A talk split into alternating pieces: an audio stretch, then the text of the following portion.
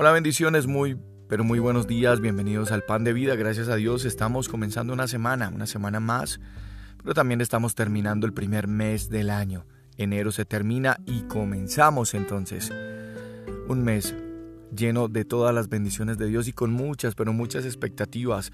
Así es que vamos a compartir este pan de vida, primera carta del apóstol Juan, capítulo 4, versos 6 y 7. El que conoce a Dios nos oye, y el que no es de Dios no nos oye. En esto conocemos el espíritu de verdad y el espíritu de error. Amados, amémonos unos a otros, porque el amor es de Dios. Todo aquel que ama es nacido de Dios y conoce a Dios. Y lo primero que tenemos que establecer en este pan de vida es que hay una profunda relación entre el amor y el conocimiento.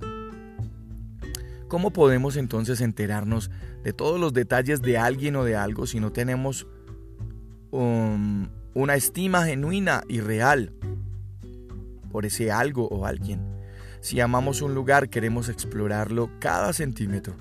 Cuando amamos a alguien, es seguro que conocemos de esa persona sus gustos, preferencias, imperfecciones y de allí ganamos en confianza para expresarle nuestras experiencias, actitudes y también nuestras fallas.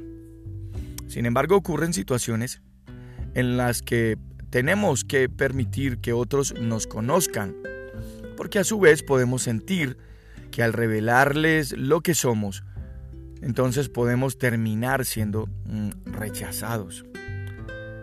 Junto a Dios, en esta relación de amor y conocimiento, existe una gran diferencia.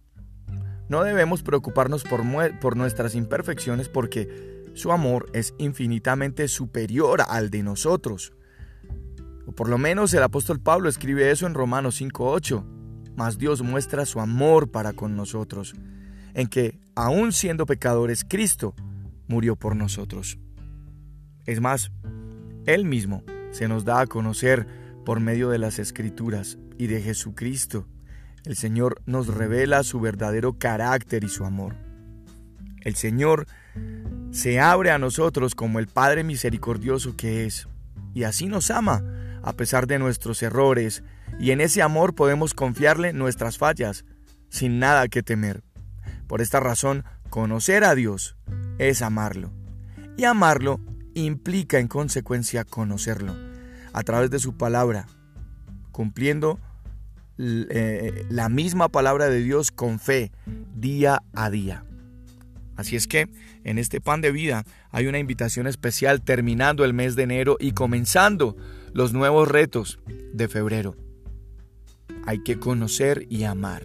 Y mientras más conozcamos a Dios, más lo vamos a amar.